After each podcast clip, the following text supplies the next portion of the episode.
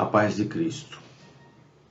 Gostaria primeiramente de agradecer o convite de poder falar e a possibilidade de falar aos amigos eh, da Casa Espírita Ceareiros da Boa Vontade, da cidade de Sorocaba.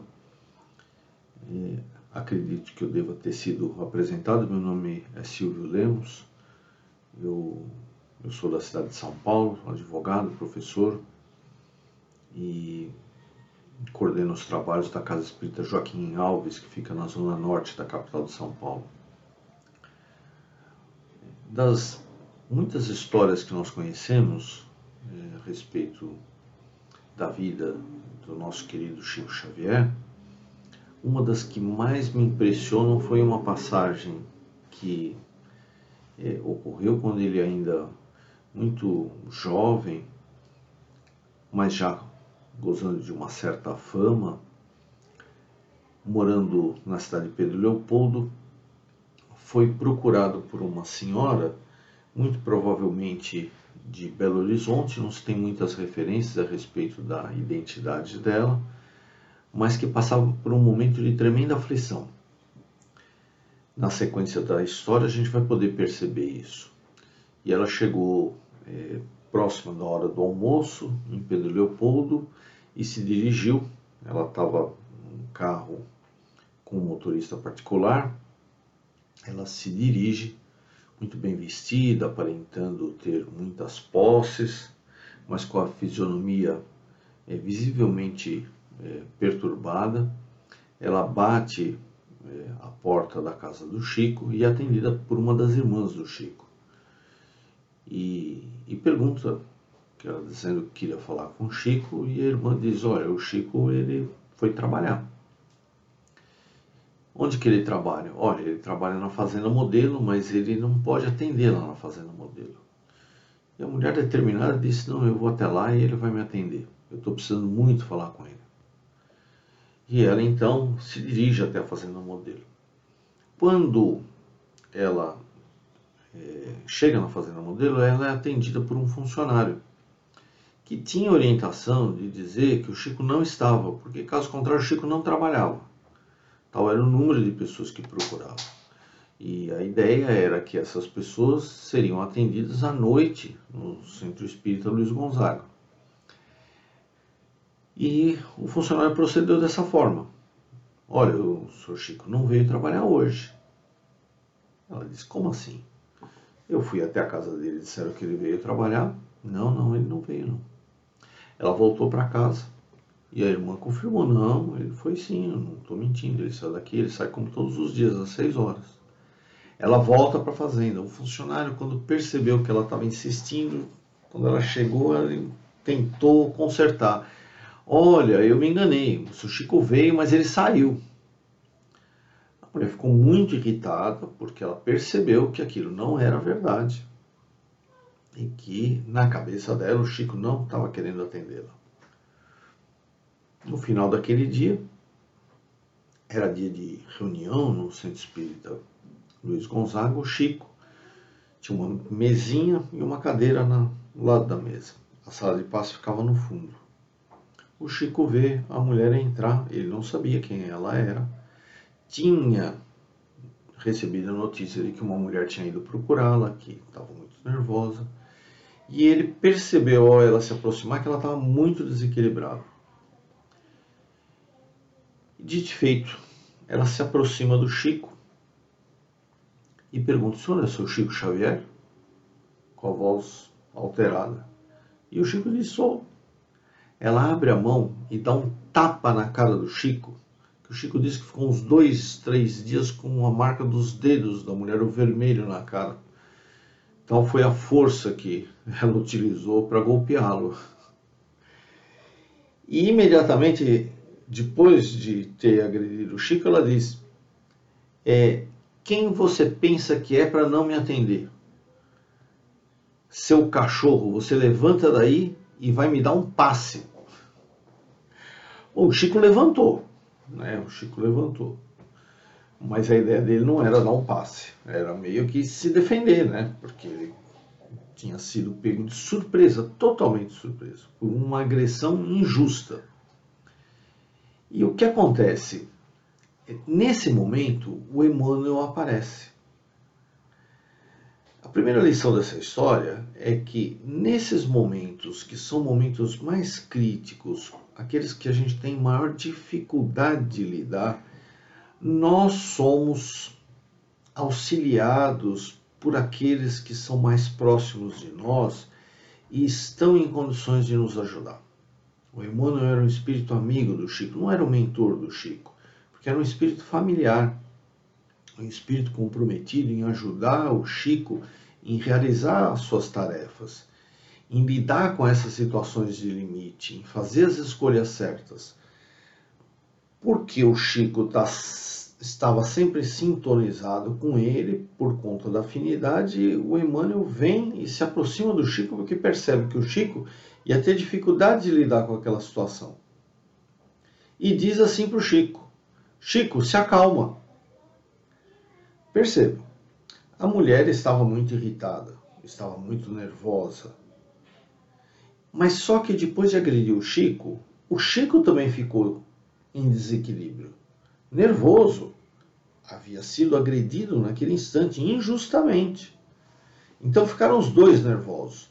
O Emmanuel não diz para o Chico, Chico, acalma a mulher, porque ela está nervosa. Por quê? Porque o Chico não teria condição de acalmá-la, porque ele estava nervoso. A gente não faz aquilo que a gente não consegue. Então o que, que o Emmanuel diz? Se acalma. Para poder lidar com essa situação, você se acalma. E o Chico, então, para se acalmar, intuído pelo Emmanuel, começa a conversar com a mulher. E a primeira coisa que ele faz é pedir desculpa. Minha senhora deve ter havido um mal entendido, mas me desculpa, eu não quis é, ofendê-la de forma alguma. O problema é que eu não posso atender as pessoas no meu trabalho, porque caso contrário eu vou ser demitido. E em casa nós passamos por muitas dificuldades e se eu perder esse emprego, é, a pobreza vai nos, nos alcançar. Mas eu, de maneira nenhuma, é, não quis atendê-la. Infelizmente eu não podia. Aquela hora o Chico estava calmo. À medida que ele foi conversando, ele foi ficando calmo. Mudou é, a percepção dele em relação a ela. É, ainda que é, a agressão tivesse muito próxima, o Chico rapidamente ele recobra o seu equilíbrio e percebe que quem está em estado de necessidade é ela, não ele. E o equilíbrio do Chico é uma energia, é uma condição superior desequilíbrio dela. O que acontece? Ela percebe isso, não de maneira racional, é, e, e cede.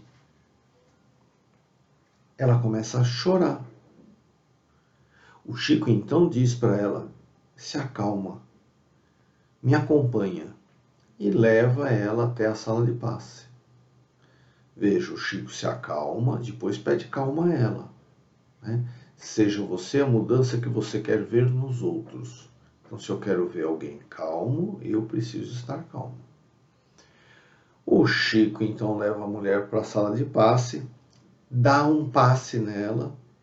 Os dois, de algum, depois de alguns instantes, saem da sala e ela envergonhada, porque existiam outras pessoas na sala, ela envergonhada resolve se retirar. Mas antes, beija a mão do Chico, agradece e sai pelo corredor, que é um corredor curto, sem dar as costas a ele, como se estivesse se afastando de um homem santo. Vendo ela se afastar, o Chico pensa assim, percebendo a presença do Emmanuel. Eu dei o passe nela. Mas se eu não quisesse dar, eu tinha razões para isso. Né? Eu dei o passe, mas eu estava com a razão de ter ficado nervoso. Afinal de contas, eu fui agredido injustamente. O Emmanuel então diz para o Chico algo que é é de uma sabedoria e é uma das bases, um dos pilares, uma das regras de ouro do relacionamento segundo o Evangelho de Jesus. Olha o que o Emmanuel disse para o Chico. Sim, Chico, você tinha razão, mas a sua razão nunca se sobrepõe à necessidade do próximo. Eu vou repetir. A nossa razão nunca será justificativa para desconsiderarmos a necessidade do próximo. Essa é, é, é uma regra, eu confesso para vocês, muito difícil, porque as nossas, é, as nossas relações pessoais ainda acontecem em um ambiente de muita instabilidade. Mas nós precisamos compreender que o amor, ele, ele obedece à ordem do servir. Né? Nós somos servidores nas nossa, na nossa vida de relações. É, o significado dela é a oportunidade de servirmos aqueles que compartilham o caminho conosco. E nós não temos, por mais que nós tenhamos razões, é, como desconsiderar a necessidade daqueles que convivem conosco. Nós temos por dever, por obrigação, e não há mérito nenhum nisso, fazer tudo aquilo que estiver ao nosso alcance.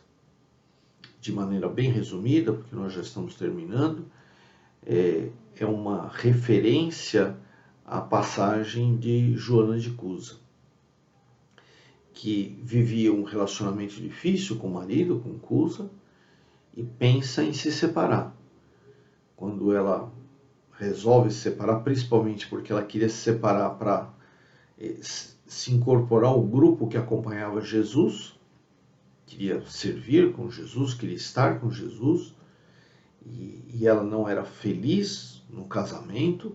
Sempre que ela chegava, o marido chegava na, na casa dela, ela se sentia mal eh, com a presença dele e ele fazia, né, é, fazia, é, justificava esse tipo de sentimento que ela nutria, porque ele era uma pessoa de trato muito difícil. E quando ela resolve se separar, Jesus aparece para ela.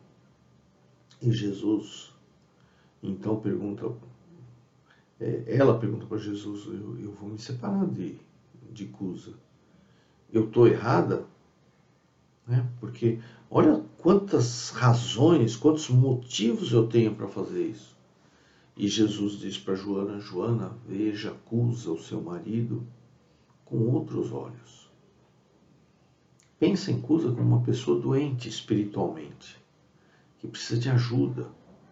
E me responda: quem foi que Deus colocou ao lado de Cusa para ajudá-lo? E essa é a chave. Cusa não merecia. Mas quem colocou Joana ao lado do marido foi Deus. E ela presta conta para quem? Para Cusa? Não, para Deus. É a consciência dela, onde estão gravadas as leis de Deus, que vão julgar a atitude de Joana. A continuação do diálogo é, ilustra muito bem isso, porque pode parecer é, uma, uma visão, é, é uma imposição de Jesus, né? Mas não é, tem toda a liberdade, você pode fazer tudo, mas nem tudo te convém. Joana diz assim para Jesus: Olha, eu já fiz muito por pelo meu marido, já fiz muito, mas tudo que eu faço ele não. E Jesus diz: seja paciente, não se colhem uvas dos espinheiros. Somos nós, nas nossas tarefas aqui na terra, como semeadores. E não cabe ao semeador reclamar que o sol é escaldante, que o solo é árido, que a chuva é pouco, pouca ou que a semente é fraca. O que nos cabe é semear. O que nos cabe é fazer a nossa parte. O que vão fazer com o que a gente fez não é responsabilidade nossa, mas o que é responsabilidade nossa? Do que nós vamos prestar conta? Daquilo que nós fazemos. Então, isso é, é, é o que deve nortear as nossas atitudes nas nossas vidas e relações. Ficamos por aqui. Agradeço mais uma vez a oportunidade e desejo a todos dias de grandes aprendizados e de grandes realizações. Que a paz de Deus permaneça em nossos corações agora e sempre. Sua irritação não solucionará problema algum. Medite na grande vantagem de não irritar-se para não prejudicar a sua saúde. Se você não se irritar, seu interlocutor voltará aos poucos à serenidade e todos poderão entender-se. Seja calmo, pense bastante antes de falar e não se irrite, porque a irritação não pode solucionar nenhum problema. Se alguém não o compreende, perdoa e siga em frente. Não guarde em seu coração mágoas e ressentimentos, medo e tristeza. Caminhe para frente Quanta gente espera de você apoio, compreensão e carinho. Se não o compreendem, não se importe. Perdoa e siga em frente, porque em todos os caminhos encontraremos sempre lições preciosas que nos farão progredir. E vamos nos preparando para o passe, fechando os nossos olhos elevando nosso pensamento ao Pai Criador, aos amigos benfeitores da espiritualidade e vibremos muita paz, muito amor e bastante equilíbrio. Pedindo ainda pela saúde dos nossos irmãos, pela recomposição de células e órgãos afetados do seu corpo físico, a começar pela cabeça, tórax, abdômen e meios, e que os nossos irmãos possam receber em seu lar e distribuir com todos os seus familiares um pouquinho desta paz deste amor e deste equilíbrio. Pai nosso, que estais em toda parte, santificado seja o vosso santo e sublime nome. Venha a nós o teu reino de amor e luz. Seja feito, Pai, somente a tua vontade, assim na terra como em todos os mundos habitados. Dai-nos, Senhor, o pão do corpo e da alma.